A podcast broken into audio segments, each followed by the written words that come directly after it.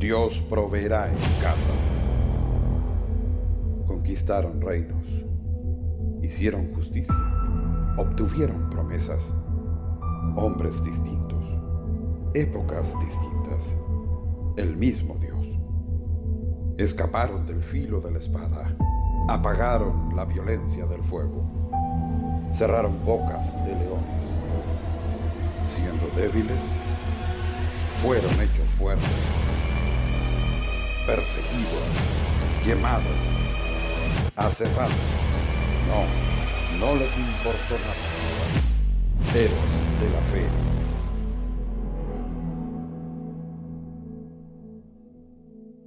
Hola hermanos, Eh, estamos acá nuevamente para acompañarnos en este devocional. Eh, siempre es una bendición alabar a nuestro Señor juntos por medio de hoy medios digitales. El día de mañana ya estaremos abrazándonos nuevamente en la iglesia. No sabemos para cuándo, pero mientras tanto estaremos acá cantando firme con, con ustedes y compartiendo de, la palabra con, con mis hermanos. Voy a cantar esta canción.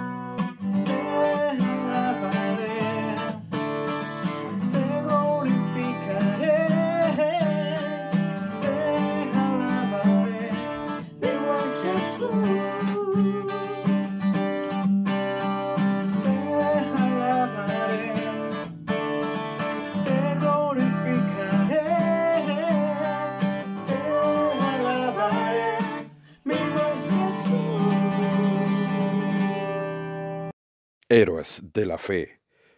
Es muy grato poder saludarlos desde Dalcahue, en la isla de Chiloé. Y en esta ocasión, para compartir con ustedes un tema eh, que eh, forma parte de una serie que se va a desarrollar esta semana sobre los héroes de la fe. Eh, y me toca a mí abrir esta galería. Los invito a que ustedes pasen a la galería como si estuvieran entrando a un museo, donde vamos a ver a través de toda esta semana cada uno de los personajes que le dieron vida a, las escrituras, que le dieron vida a acciones eh, portentosas, increíbles, valientes. Y esta galería de los hombres de la fe se encuentra en Hebreos en el capítulo 11. Yo voy a, leer unos eh, primeros versículos hasta el 4, donde encontramos mi personaje eh, que estaré desarrollando muy brevemente. Dice en Hebreos capítulo 11, desde el versículo 1 hasta el versículo 4, es pues la fe la certeza de lo que se espera, la convicción de lo que no se ve, porque por ella alcanzaron buen testimonio los antiguos. Por la fe entendemos haber sido constituido el universo por la palabra de Dios, de modo que lo que se ve fue hecho de lo que no se veía por la fe Abel ofreció a Dios más excelente sacrificio que Caín, por lo cual alcanzó testimonio de que era justo, dando testimonio de sus ofrendas y muerto, aún habla por ella. Por la fe Abel es el primer personaje que encontramos en esta galería de los grandes hombres de la fe, de los héroes de la fe. Dice la escritura que por la fe Abel ofreció a Dios más excelente sacrificio que Caín.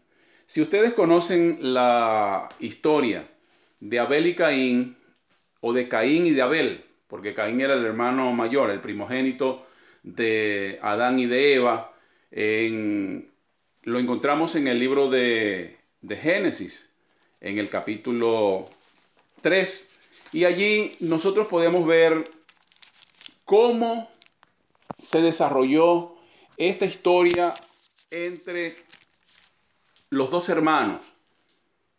Dice en el capítulo 4 específicamente de Génesis que Adán conoció a Eva y nació Caín.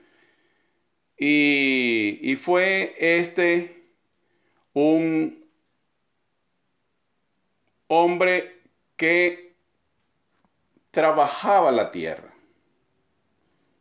Y dice que conoció también a Adán, a Eva y nació Abel, que fue pastor de ovejas, pero Caín fue el labrador de la tierra. Y llegó el momento de presentar ofrendas y Abel presentó su ofrenda. Él era criador y presentó lo mejor de su manada. Sin embargo, Caín era agricultor y presentó una ofrenda, una ofrenda. Eh, quizás agarró eh, de lo que tenía en la cosecha, cualquier cosa, como la adquirió y la entregó a Dios. Pero Dios no se agradó de esa ofrenda pero sí se agradó de la ofrenda que presentó Abel. Y esto eh, cuando dice que Dios aceptó con agrado la ofrenda de Abel eh, y que no recibió la ofrenda de Caín, esto no le gustó a Caín. Y se levantó una rencilla entre ellos y en un momento dado él invitó a su hermano al campo y ya sabemos el resultado. Y allí eh, tenemos el primer homicidio de la historia de la humanidad y precisamente entre dos hermanos.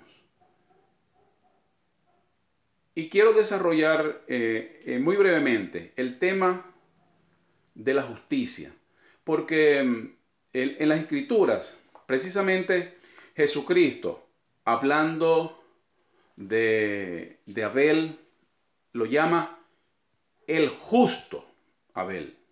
El justo. Es decir, que Abel hizo lo que tenía que hacer delante de Dios. Y la ofrenda, hermano, cuando nosotros la presentamos delante de Dios, sea lo que sea, el tiempo, el dinero, las posesiones, lo que tengamos, la ofrenda no, consiste en el momento en que la hacemos, sino desde mucho antes. Es la actitud del corazón más que el hecho cuando nosotros realizamos la, la actividad. Dice la escritura en Primera de Juan que el que hace justicia es justo. La escritura eh, define muy bien eh, qué es un acto de justicia. La justicia en el Antiguo Testamento, y es un eje transversal a través del Nuevo Testamento, era muy sencillo. Cuidar de las viudas, de los huérfanos, de los desamparados, de los extranjeros. Eh, había una, una, separación muy, muy clásica entre eh, los griegos y los hebreos. Los hebreos eran muy eh, prácticos. Para ellos la justicia era hacer cosas justas. Para los griegos los temas eran muy subjetivos. Eran ideas, ideas, ideas, pero que no llegaban a concretarse. De modo que cuando se habla de justicia y cuando se dice eh, que Abel fue un héroe de la fe, es porque actuó con justicia, como lo hizo en su momento Noé. Noé fue justo, dice la escritura. ¿Por qué? Porque hacía en medio de la sociedad donde vivía actos de justicia. De modo, hermanos, eh, ya el tiempo se pasó y, concreto con esto, hermano. Si nosotros queremos vivir la vida cristiana, tenemos que hacer actos de justicia. Actos de justicia. Nosotros no podemos vivir como vive la gente de afuera. Tenemos que ser luz y sal de esta tierra para que nosotros podamos alimentar a un mundo que vive en desesperanza. Así que Dios los bendiga, que Dios los guarde y que en los próximos temas que serán desarrollados nosotros podamos encontrar aliento y alimento para esta vida. Que el Señor los bendiga. Gracias por escucharnos. Recuerda que nos puedes encontrar en Facebook e Instagram como Iglesia Dios Proveerá. Nos vemos pronto.